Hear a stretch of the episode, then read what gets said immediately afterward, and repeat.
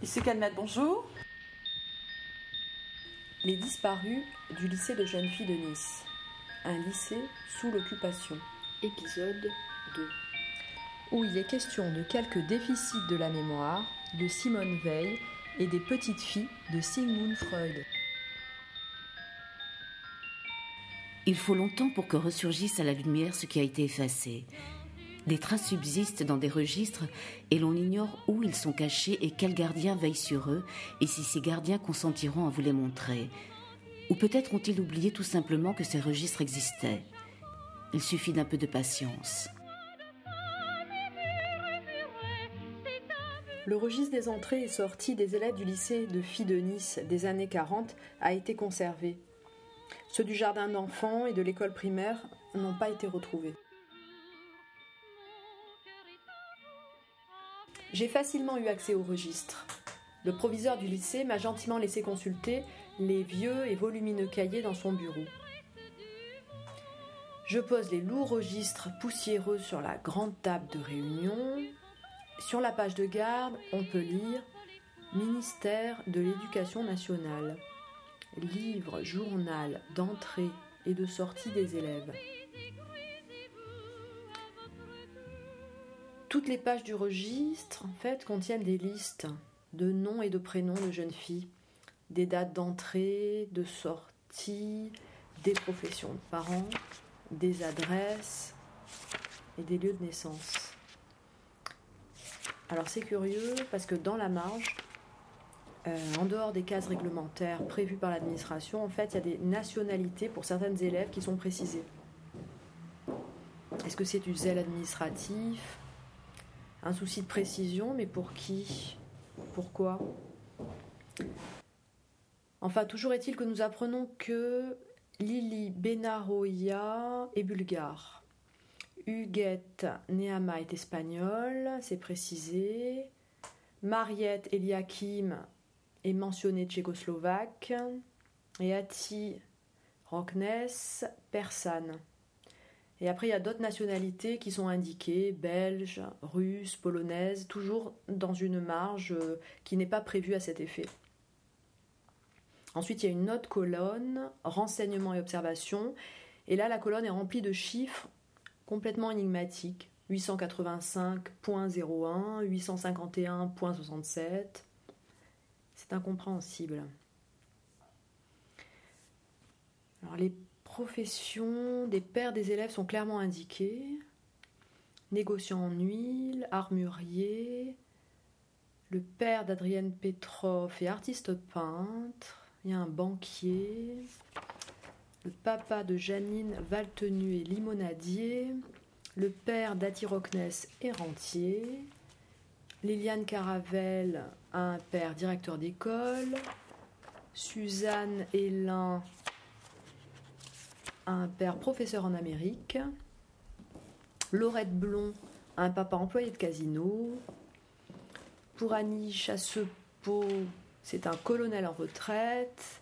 Le père de Jeanne Audoux est mutilé de guerre. Eliane et Colette Stiller ont un papa directeur de cinéma.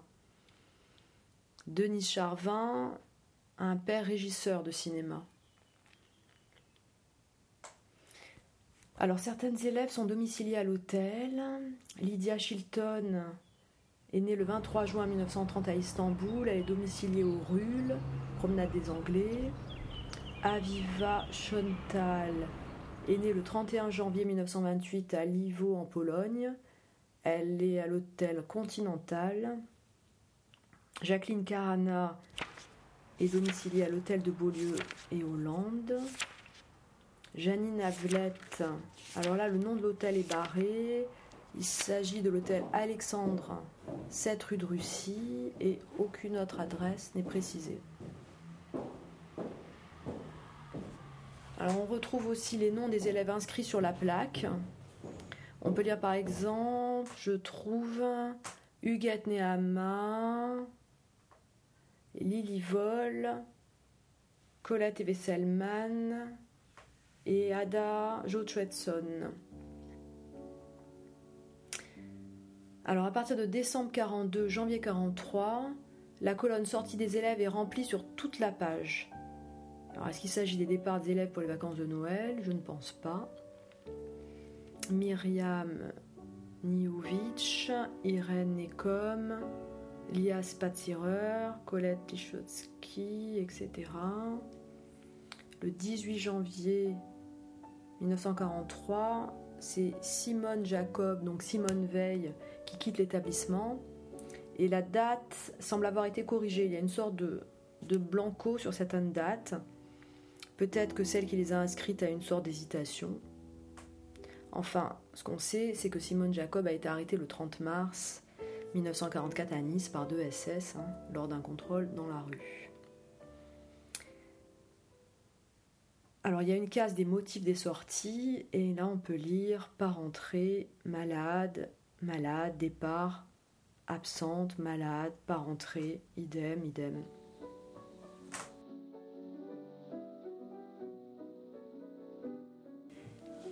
Au cours des deux ou trois années qui ont précédé la guerre, Dora Bruder devait être inscrite dans l'une des écoles communales du quartier. J'ai écrit une lettre au directeur de chacune d'elles en lui demandant s'il pouvait retrouver son nom sur les registres.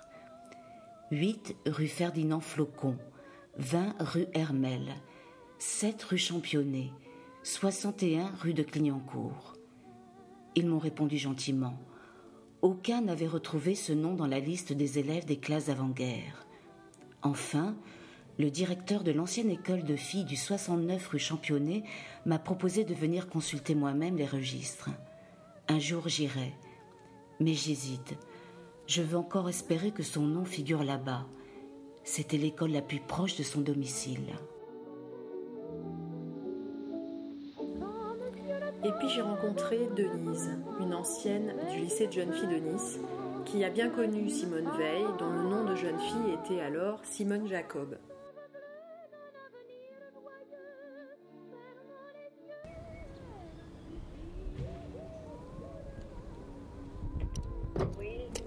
Isabelle et Janie. Merci. Alors, est-ce que vous pouvez me parler du, lycée de jeunes filles, euh, donc aujourd'hui lycée Calmette, euh, pendant la période de l'occupation?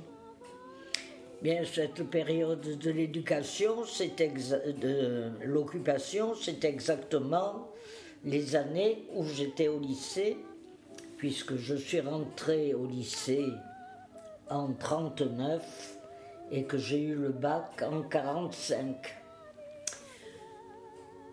Nous, en tant qu'élèves, on ne s'apercevait pas tellement de l'occupation.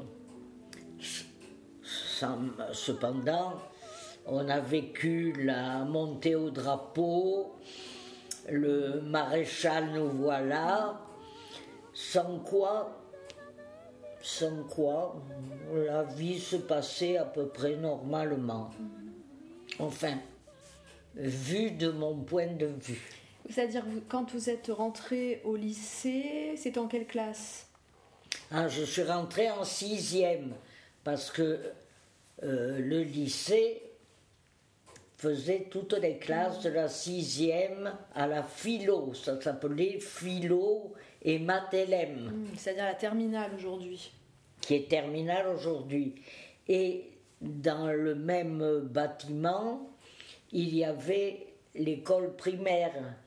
Euh, c'était, il me semble, une villa au fond de la cour où il y avait des classes primaires. Donc on passe, où je n'étais pas, hein. mais on passait de la septième à la sixième facilement. Voilà.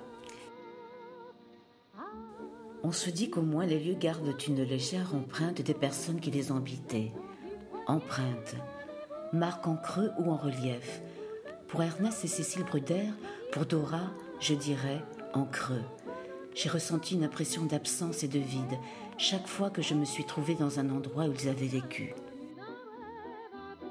Euh, est-ce que vous vous souvenez euh, de l'ambiance Est-ce que vous vous souvenez de l'ambiance euh, euh, au lycée pendant cette période-là, euh, pendant l'occupation, donc il y a eu d'abord l'occupation italienne, puis l'occupation allemande. Est-ce que vous vous souvenez de, du, du passage de l'un à l'autre euh, Comment ça se comment ça s'est passé? Parce que ce qui, ce qui est raconté, ce qu'on me dit, c'est que l'occupation italienne a été quand même euh, moins dure que ah, l'occupation allemande. Bien sûr, euh, au niveau local, mais à l'intérieur du lycée, peut-être les rapports avec la direction étaient différents, mais nous, élèves, j'ai l'impression qu'on ne s'en apercevait pas beaucoup. Mais on était très surveillés. Hein. À l'entrée, à la sortie, il fallait montrer sa carte. On était très surveillés. Mais j'ai pas l'impression qu'on ait été opprimés, oppressés. Peut-être on s'en apercevait pas. On était jeunes et voilà. Et euh, euh, concernant euh, les, 16 filles, les petites filles et jeunes filles qui ont été déportées, puisque 16 élèves du lycée ont été déportés pendant cette période. Oui, c'est là que j'ai connu d'ailleurs bien Simone Jacob, mhm. devenue Simone Veil. Oui. Puisque en plus, elle faisait du scoutisme et, et, moi aussi dans son équipe. Elle était mon chef d'équipe. D'accord. Mais au départ, euh, bon, les juifs étaient là. Je crois que la, la direction n'osait pas trop nous, nous troubler avec ses problèmes. Du moins, je crois. Et vous étiez dans sa classe aussi? Ah non, non, non, je crois qu'elle était dans une classe euh, supérieure, mmh. oui. Mmh. Mais on se voyait aux récréations, c'est là qu'on s'est connus. Et je dis pas qu'on a gardé quelques liens, mais quand elle est devenue une femme célèbre, je lui ai écrit un mot, elle m'a répondu, quoi. Mais ça s'est arrêté là. Voilà. Un professeur qu'on aimait beaucoup, mademoiselle Rougier, L'année suivante, on avait perdu parce que ça changeait. Et j'étais allée par amour me cacher dans un placard pendant qu'elle faisait cours. Et elle enseignait quelle matière? Hein? Elle enseignait quelle matière? Les lettres. Les lettres. Le français. C'est la matière que vous avez enseignée aussi. Et eh oui. Alors je m'étais cachée dans un placard, le placard où on faisait la bibliothèque donc qui était ouvert. Euh, et ça l'avait touché, évidemment, mm. ça fait plaisir. Et alors, dans les générations d'élèves suivantes, elle racontait que autrefois, les élèves s'attachaient à leur professeur. Et elle nous citait un exemple. Et vous aviez quel âge quand vous étiez caché comme ça pour... Euh, alors c'était au niveau de la troisième quatrième, troisième. Vous voyez Oh, c'est des trucs d'enfant. Hein. Ça, c'est un souvenir. Ah ben j'ai le souvenir aussi des alertes. Oui. Parce que c'était mm. l'époque des alertes. Et alors on nous faisait vite lever et nous aligner devant les murs. S'il y avait eu des bombardements, il y avait le enfin il y avait un abri dans la cour. Oui, il y avait un amour. Je ne me rappelle pas être allé dans l'abri, mais je me rappelle qu'on nous mettait contre le mur, des alertes. Et il y avait un prof qu'on chahutait, et on le chahutait tellement que de temps en temps, sur un signal d'une d'entre nous, on, on déchaînait une alerte.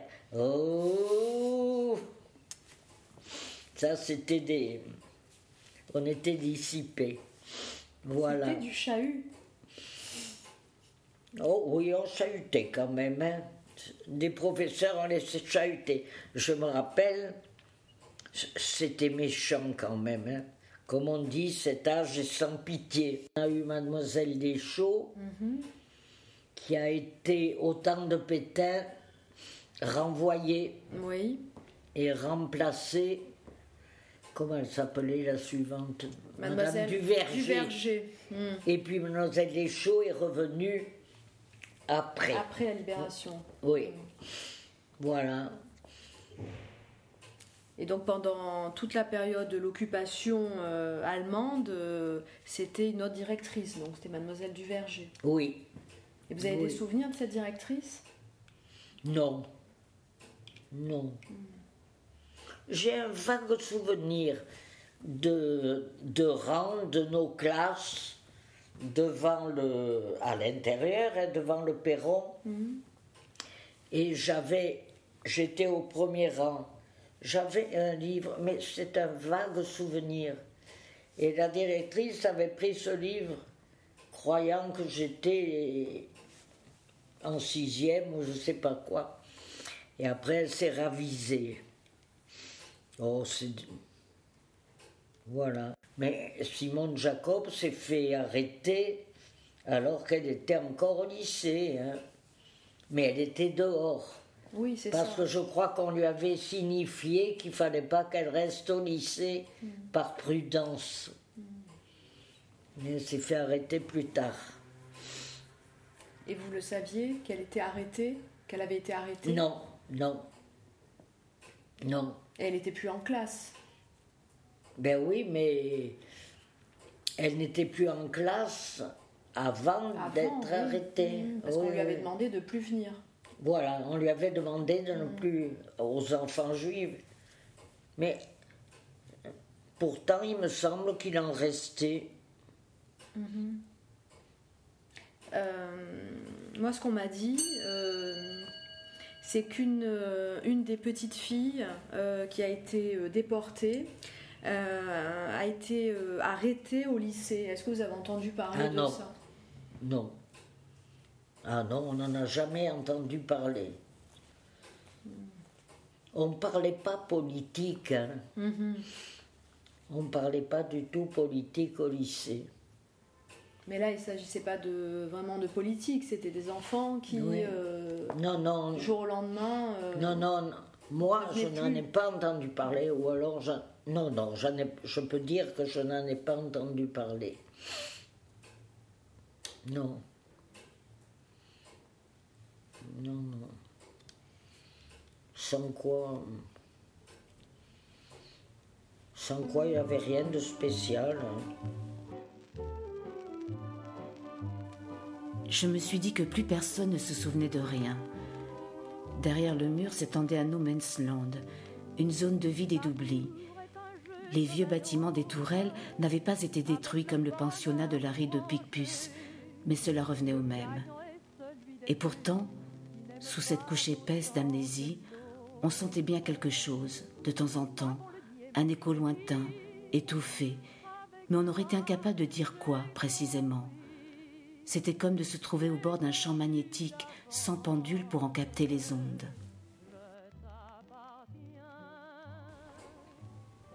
Est-ce qu'il y avait à cette époque-là euh, un climat euh, au lycée Est-ce que est-ce qu'il y avait de l'antisémitisme?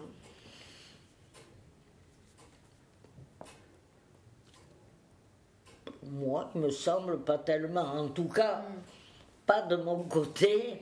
Oui. Pas de mon côté, je me rappelle qu'il y avait une élève juive qui m'avait donné sa robe d'éclaireuse, parce qu'elle n'était plus scout, et moi je l'étais, elle m'avait donné. Donc on avait quand même euh, des rapports. oui, oui, bien et elle s'appelait, je me rappelle encore, c'est un nom bien juif, Nelly Lévy. Vous voyez? Donc. euh, Et vous l'avez revu après la après- non, non, non. Après, j'ai plus revu. Non, je n'ai plus. Je n'ai pas tellement gardé de camarades de classe.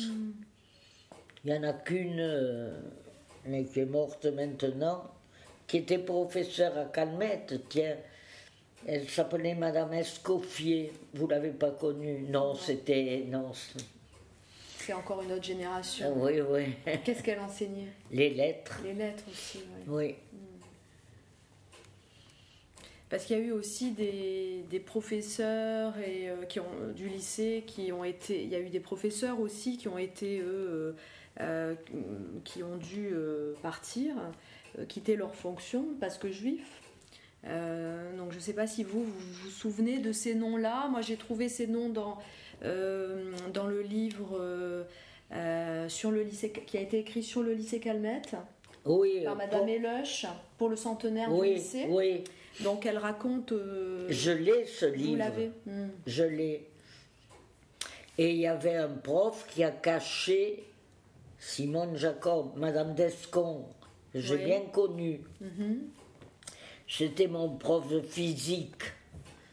Et on a su après qu'elle avait recueilli chez elle euh, Simone Jacob. Mhm et même euh, sa sœur ou sa famille. Mm. Mm. Parce que moi, je, ce que j'ai lu aussi dans ce livre-là sur, euh, sur le lycée, euh, c'est qu'il s'agissait d'une certaine Madame Villeroy, oui. qui aurait caché. Qui aurait caché. Oui. Mais j'ai pas souvenir de cette Madame Villeroy. Je ne me rappelle pas. Qui habitait à Cimier. Non, je ne me rappelle pas d'elle. Donc pour vous, c'est une autre dame qui l'aurait euh, l'aurait caché. Ah, il y avait peut-être Madame Villeroy et Madame Descon, un prof de physique. Mm. Ça, je suis sûre. Hein. C'est pas marqué dans le livre. Je l'ai pas, je l'ai pas vu, mais. Euh, il me semble, Madame Descon, prof de physique. Mm. Parce que ça a duré euh, plusieurs, plusieurs mois. Hein. Ah oui, oui, Elle oui. A été cachée pendant longtemps. Hein. Et dans même, je crois qu'on leur, on leur avait pas conseillé d'aller dans l'arrière-pays, je crois, pour se cacher. Après, quelqu'un qui avait, enfin pour les cathos, au lycée, il y avait une, un abbé, l'abbé Giraud, qui avait quand même une grande importance et sur les élèves et sur les profs. Il, il était pas mal lié aussi avec les profs. C'était l'époque où on acceptait le prêtre au lycée. Le prêtre comme le pasteur, comme. Tandis que maintenant, je crois, ils sont en dehors pour la laïcité. Et vous avez des souvenirs de cet abbé? De l'abbé Giraud Ah oui, hmm. ah oui. Ah oui, je l'aimais beaucoup. C'était. Non, non, je me souviens très bien. C'est d'ailleurs lui qui nous a mariés.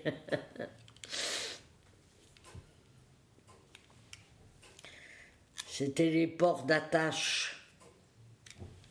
Et c'est quelqu'un qui avait vraiment une influence sur les élèves. Ah oui, oui, euh, oui. Hmm.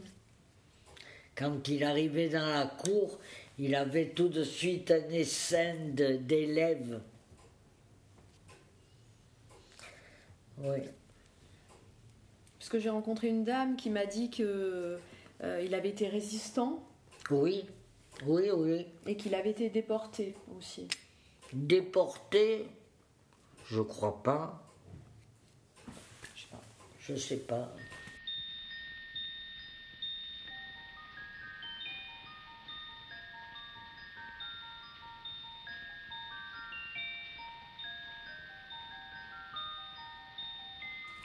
Pour combler les déficits de la mémoire, j'ai cherché des informations sur la période dans le livre de Viviane Eloche sur le lycée Calmette. Elle écrit Comme on le constate, les effectifs bougent peu jusqu'en 1943. Il y a toujours des élèves étrangères, mais la seule différence est qu'on ne le remarque plus sur le registre, alors qu'en 1940, les élèves étaient notés comme tels. Et elle indique entre parenthèses exemple de Sophie et Eva Freud.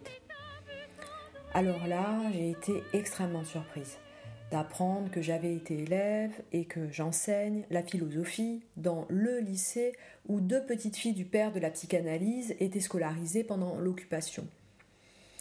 J'ai fait tout de suite ma petite recherche sur Internet, j'ai trouvé un document en PDF d'un certain Pierre Second qui a enquêté sur Eva dans les années 90.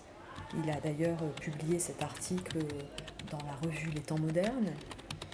Et à cette époque, il y avait encore à Nice des anciennes camarades du lycée qui avaient témoigné sur la jeune fille. mais leurs noms ne figurent pas sur le PDF. Seules leurs initiales en sont indiquées.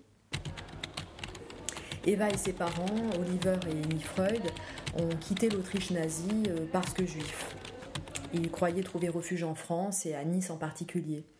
Ils vivaient tous les trois au Grand Palais, en bas de Cimier. Pour le moment, je n'ai trouvé euh, aucun indice. Euh, je n'ai pas encore réussi à rencontrer un témoin encore vivant qui aurait connu Eva Freud.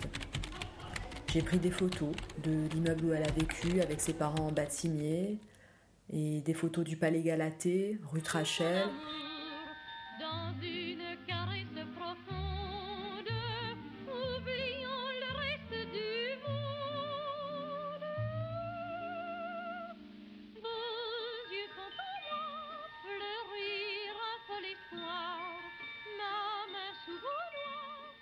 J'ai appris qu'à la bibliothèque du Congrès à Washington, il y a des documents appartenant à Eva et à sa famille des documents personnels, entre autres relatifs au lycée. Je chercherai peut-être à faire l'acquisition des photocopies de ces documents.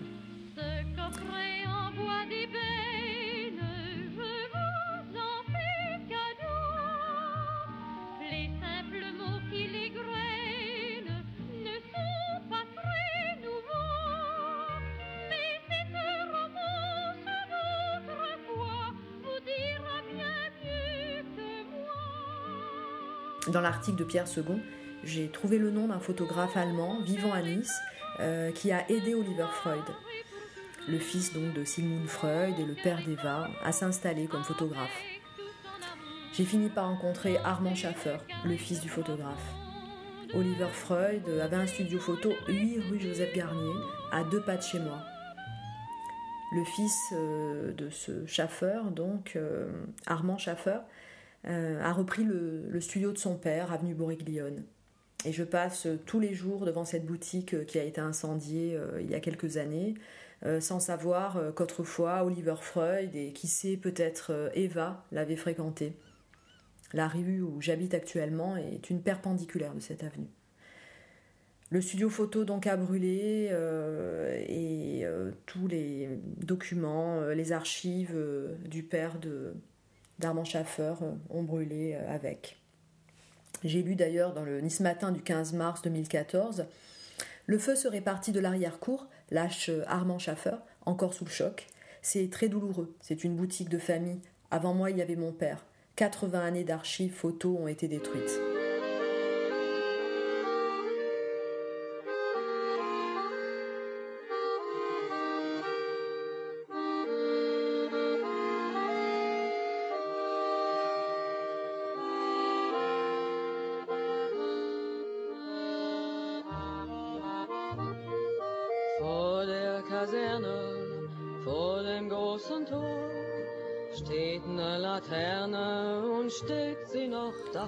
Rencontré Armand Schaffer euh, à l'étage de la brasserie euh, Boriglione où il a provisoirement installé euh, son studio photo.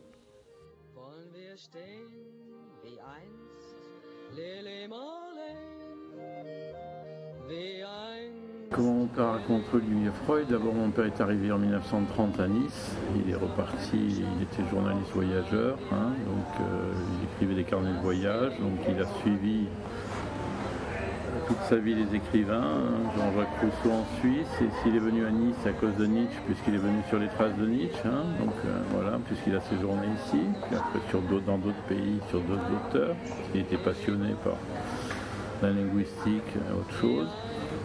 Et euh, donc il s'est fixé à Nice définitivement en 1933, après. Et voilà, il, y avait la quiétude du, euh, temps, la facilité de vie et autre chose. Donc euh, voilà, il s'est installé ici. Après, il y a eu la période de la guerre. Mon père n'était pas naturalisé français. On n'acceptait pas encore dire, de naturaliser certains sujets. Donc, euh, il a dû passer la guerre un peu entre les mailles du filet. Quoi. Il a écrit sur, euh, euh, Hitler en Allemagne, puisque dans ses carnets de voyage, il a aussi écrit contre le régime, parce qu'en étant souvent à l'extérieur, il s'est rendu compte de ce qui se passait. Hein. Et euh, voilà, donc en Allemagne, c'était un peu difficile pour lui de retourner. Il était déserteur aussi, quoi, je veux dire, Voilà, donc il a passé un peu. Ici, c'était une zone privilégiée, hein, donc pendant un certain nombre d'années. Après, il a été arrêté deux fois. Une fois euh, au Fort Carré, où il restait six mois. Après, il s'est évadé. Et puis au camp des mines, et dans un transfert du camp des mines en Allemagne, il s'est évadé de nouveau. Donc après, il s'est caché à Nice pendant quelques mois. Hein, et c'est dans ces périodes-là, entre ces périodes-là, qu'il a rencontré Olivier Fraude, qui, avait, qui était ingénieur chimiste de formation, qui avait racheté un magasin de photos qui s'appelait Paris Photo, qui était installé euh, au boulevard Joseph Garnier. Le numéro, je ne sais plus, c'est 8, 10 ou 12. Hein. Voilà, ça peut-être dans les archives, on peut retrouver une photo. Donc lui, n'étant pas suffisamment compétent pour exécuter tous les travaux, mon père lui a donné un coup de main pour qu'il ait l'image d'un photographe euh, normal et qu'il n'y ait pas euh, d'hésitation sur son rôle de photographe, sur, ses rapprochements avec son, je veux dire, euh, son identité, le reste. Après, je ne sais pas si à ce moment-là, il a échangé d'identité ou non.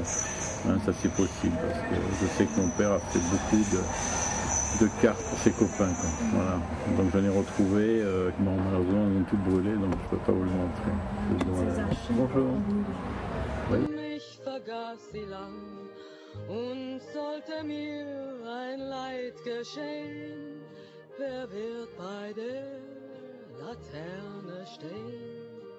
Beaucoup d'intellectuels, de musiciens autres qui se réunissaient, c'était au Sansa.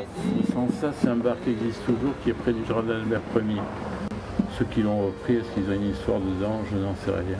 Hein, puisque c'était un peu un circuit ici dans lequel les gens se réunissaient là-bas.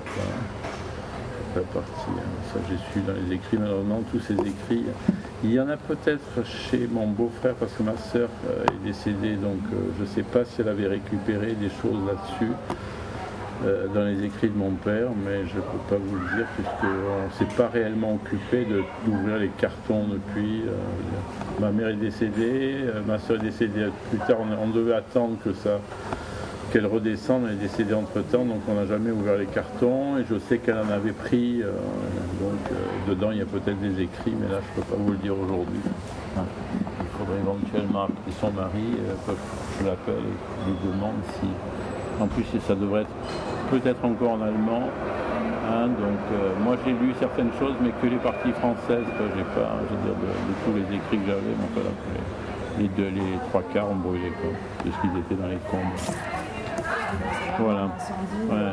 Pour moi, un peu douloureux parce qu'il y, a beaucoup, il y avait beaucoup de, beaucoup de choses que je n'avais pas encore consultées parce qu'il parlait cinq langues, mon père, et comme il écrivait pour des journaux d'hiver, c'était toujours le même article transcrit.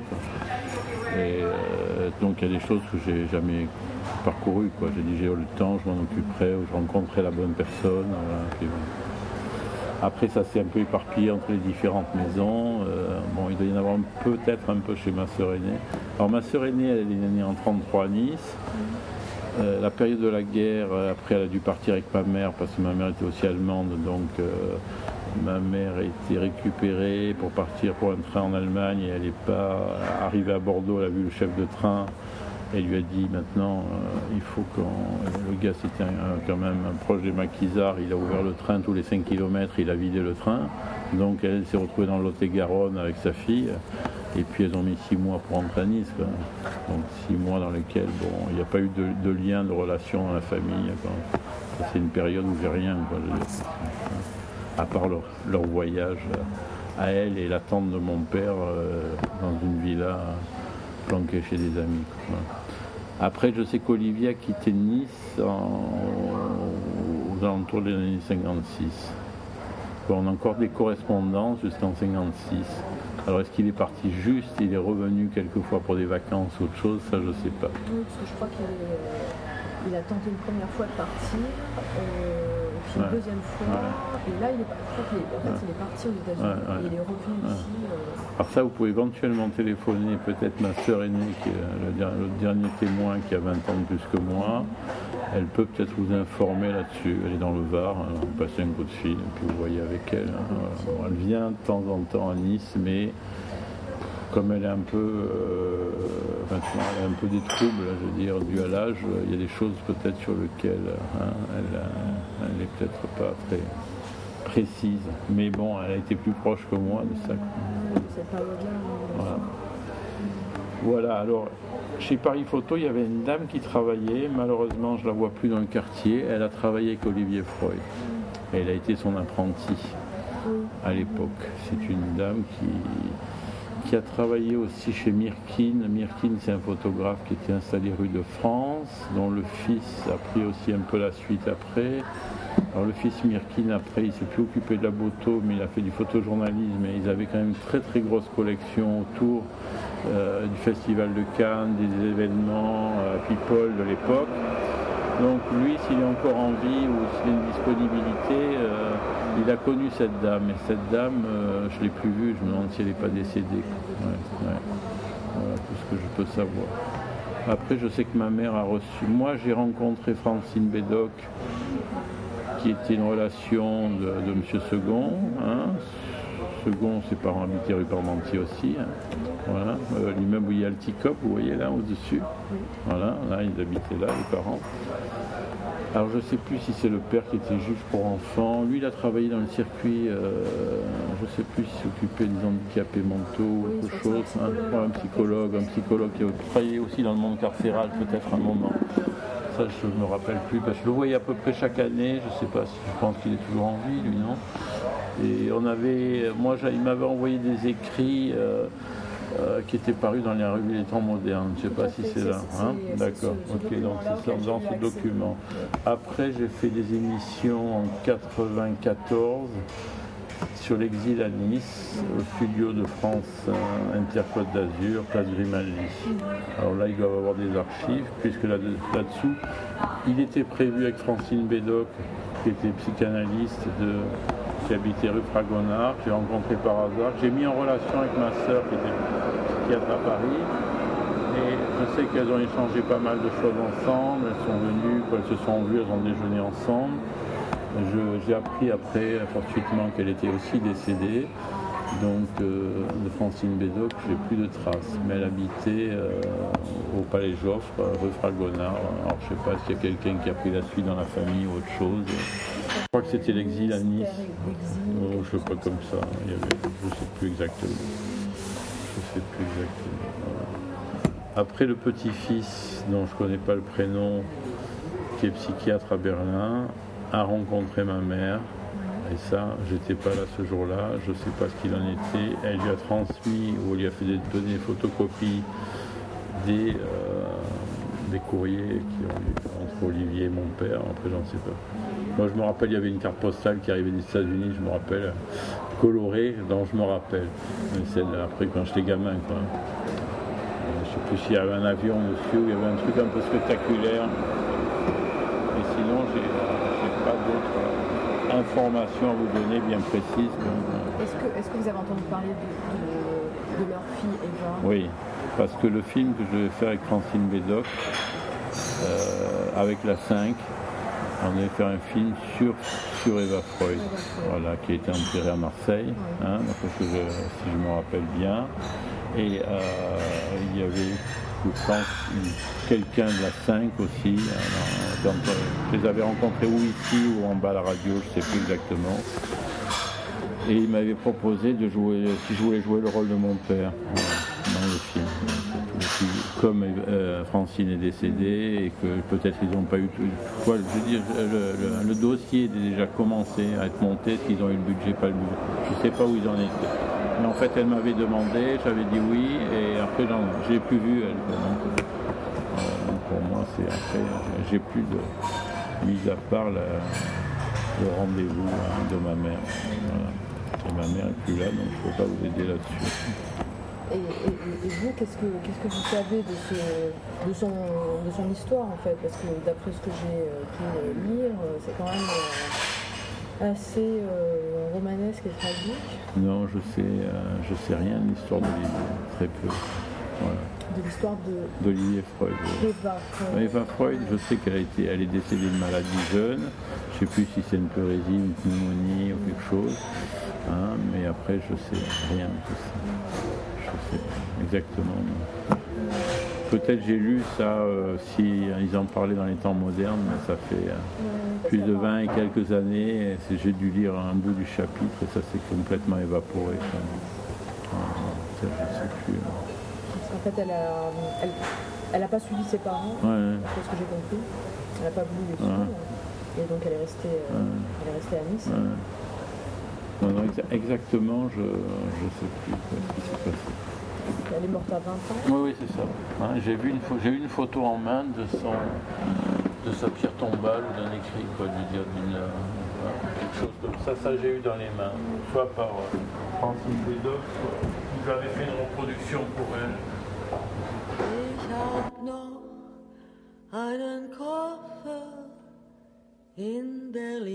Sur le registre du lycée, on retrouve les traces des deux cousines. Eva Freud est née le 3 septembre 1924 à Berlin. On peut lire euh, qu'elle habitait au Grand Palais de boulevard de Cimier. Elle était en première AA'1, demi-pensionnaire. Son père était photographe. Elle est sortie le 21 avril 41. Entre parenthèses, sur le registre, on peut lire effet du 31 mars 1941.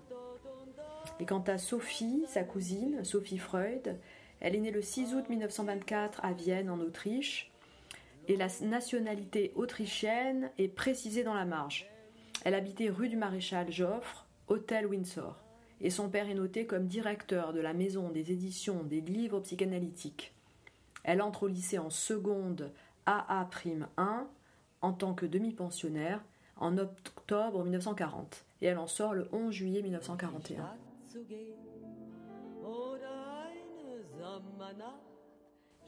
Alors pourquoi Eva n'a-t-elle pas suivi ses parents qui se sont réfugiés aux États-Unis?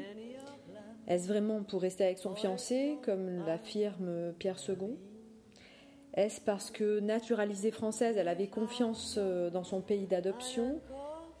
Comment vivait-elle toute seule, à 20 ans, cachée sous une fausse identité, rue Trachel Comment le savoir aujourd'hui? Eva Freud, décidément, a de faux airs de Dora Bruder.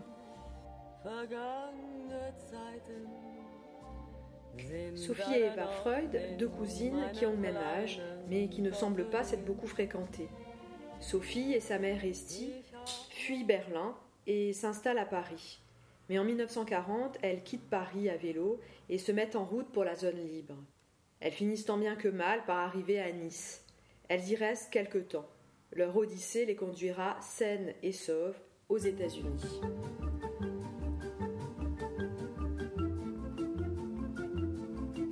Journal de Sophie, 22 février 1941.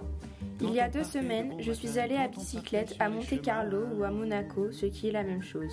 Le paysage était d'une beauté tout à fait éblouissante. Je n'ai encore jamais vu quelque chose d'aussi magnifique. Ce ciel bleu sur la mer infinie.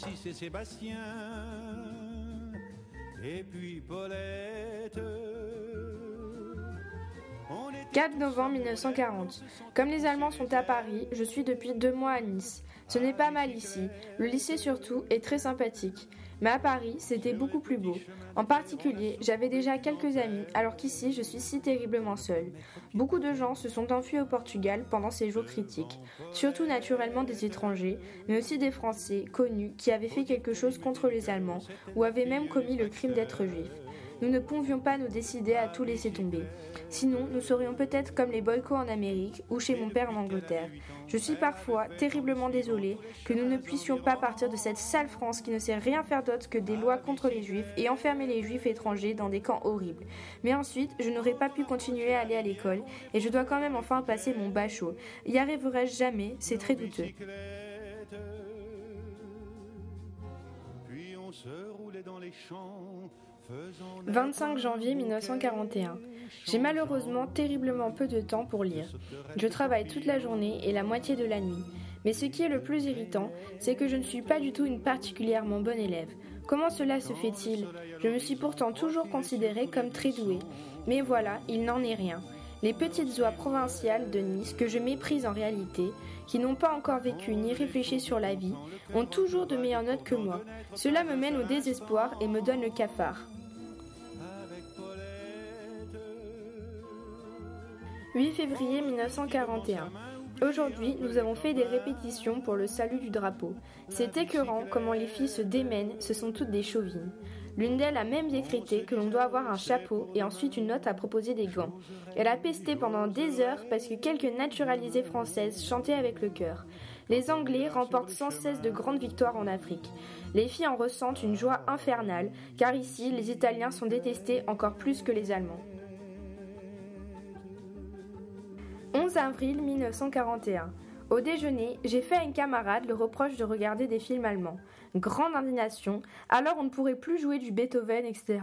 Et ensuite, que font ces quelques films quand on regarde tous ces réfugiés juifs boches que nous devons supporter?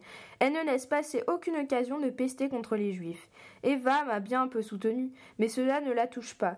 Elle ne se sent pas comme une étrangère, et qui sait même si elle se sent juive? C'est une fille très gentille, mais terriblement imbue d'elle-même. 25 juin 1941. Je vais sur les plages où l'on ne paie rien et où l'on se baigne tout aussi bien. Parfois, je nage sans fin et très loin. J'ai le sentiment que je pourrais traverser la Manche à la nage. 29 juin 1941. À l'école, on joue maintenant les femmes savantes de Molière. J'aimerais terriblement jouer moi aussi, mais avec mon accent, je ne peux naturellement pas. 8 septembre 1941. Les classes ont donc recommencé depuis une semaine et avec des réformes si stupides que l'on ne peut que hocher la tête avec désespoir. Les matinées sont réservées au cerveau, les après-midi à la gymnastique, au dessin, aux travaux manuels et au chant. Ces deux derniers sont facultatifs, je prends seulement les travaux manuels. Lundi, de 2 à 6, éducation nationale, c'est-à-dire promenade dans la ville par beau temps. Si le temps est mauvais, on s'occupe de nos âmes. Pour cela, nous avons Madame Thomasim, le professeur de philosophie. Puis, encore deux fois la gymnastique, une fois dessin, la seule chose amusante dans l'histoire, une fois travaux manuels. En gymnastique, on pratique avant tout l'herbertisme, une méthode totalement impossible où l'on doit toujours courir dans tous les sens, par deux ou par quatre, ou porter quelqu'un et marcher au pas. Une fille constate que je marche si mal au pas, et quand je réponds que je le fais exprès parce que cela ne me plaît pas et que je ne suis pas un soldat, elle trouve que je dois suivre, que cela ne me plaise ou non. Et avant et après le cours, nous devons crier prête. Naturellement, je ne crie jamais avec les autres. Mais le plus beau, c'est le cours d'action morale. Là, on discute les trois nouveaux thèmes travail, famille, patrie. Autrefois, dit notre professeur, on discutait de liberté, égalité, fraternité. C'était beau, mais les nouveaux sont beaux aussi. Demain, l'amiral Darlan vient à Nice et les écoles doivent défiler à 9h, jusqu'à la place Masséna. Mais je serai soudain malade et j'irai plutôt nager. Trop, c'est trop. D'ailleurs, cette patrioterie me fait horreur et dans notre classe, il n'y a même pas quelqu'un avec qui on puisse se disputer à fond. Aujourd'hui, je voulais parler avec une fille et elle a dit aussitôt cadenas devant la bouche, etc. C'est une lâche canaille. Le professeur de français latin semble être très gentil, hormis le fait qu'elle est très vraisemblablement pétainiste. 4 janvier 1942. Nous partons demain D'abord pour Marseille avec le train du soir, puis jeudi pour Oran, d'où nous prendrons le train pour Casablanca, et le 15-17, nous quitterons Casa pour l'Amérique par Cuba. Je me réjouis déjà énormément du voyage. Tout mon désir d'aventure peut enfin se déployer librement. Bon bateau, mauvais bateau, tout m'est égal. Une épidémie serait désagréable, un naufrage aussi, mais je n'ai pas peur de la mort, très sincèrement. J'ai déjà fait ma valise, ce qui était assez compliqué, faute de place. Hier, je suis allée me coucher à 4 heures du matin et je me suis levée à 8 heures. Je suis déjà tout embrouillée et fatiguée. J'écrirai seulement dans le bateau à propos des livres lus les derniers mois. Je voudrais tellement flirter un peu à ma guise. J'ai acheté à l'oncle Oli un appareil photo et j'en suis follement contente. Demain matin, je vais faire mes adieux à l'école. Je me réjouis déjà car je pourrais alors me rendre terriblement importante. Ce serait naturellement gênant si nous revenions alors que nous avons maintenant fait définitivement nos bagages. Et il m'est toujours désagréable de revenir après avoir dit adieu. Je suis assise sur ma valise bouclée et je pleure. Le voyage continue, France. Il faut que je te quitte. On m'arrache à toi. Il fait nuit. Je dois encore écrire des lettres d'adieu. C'est le plus amer, prendre congé.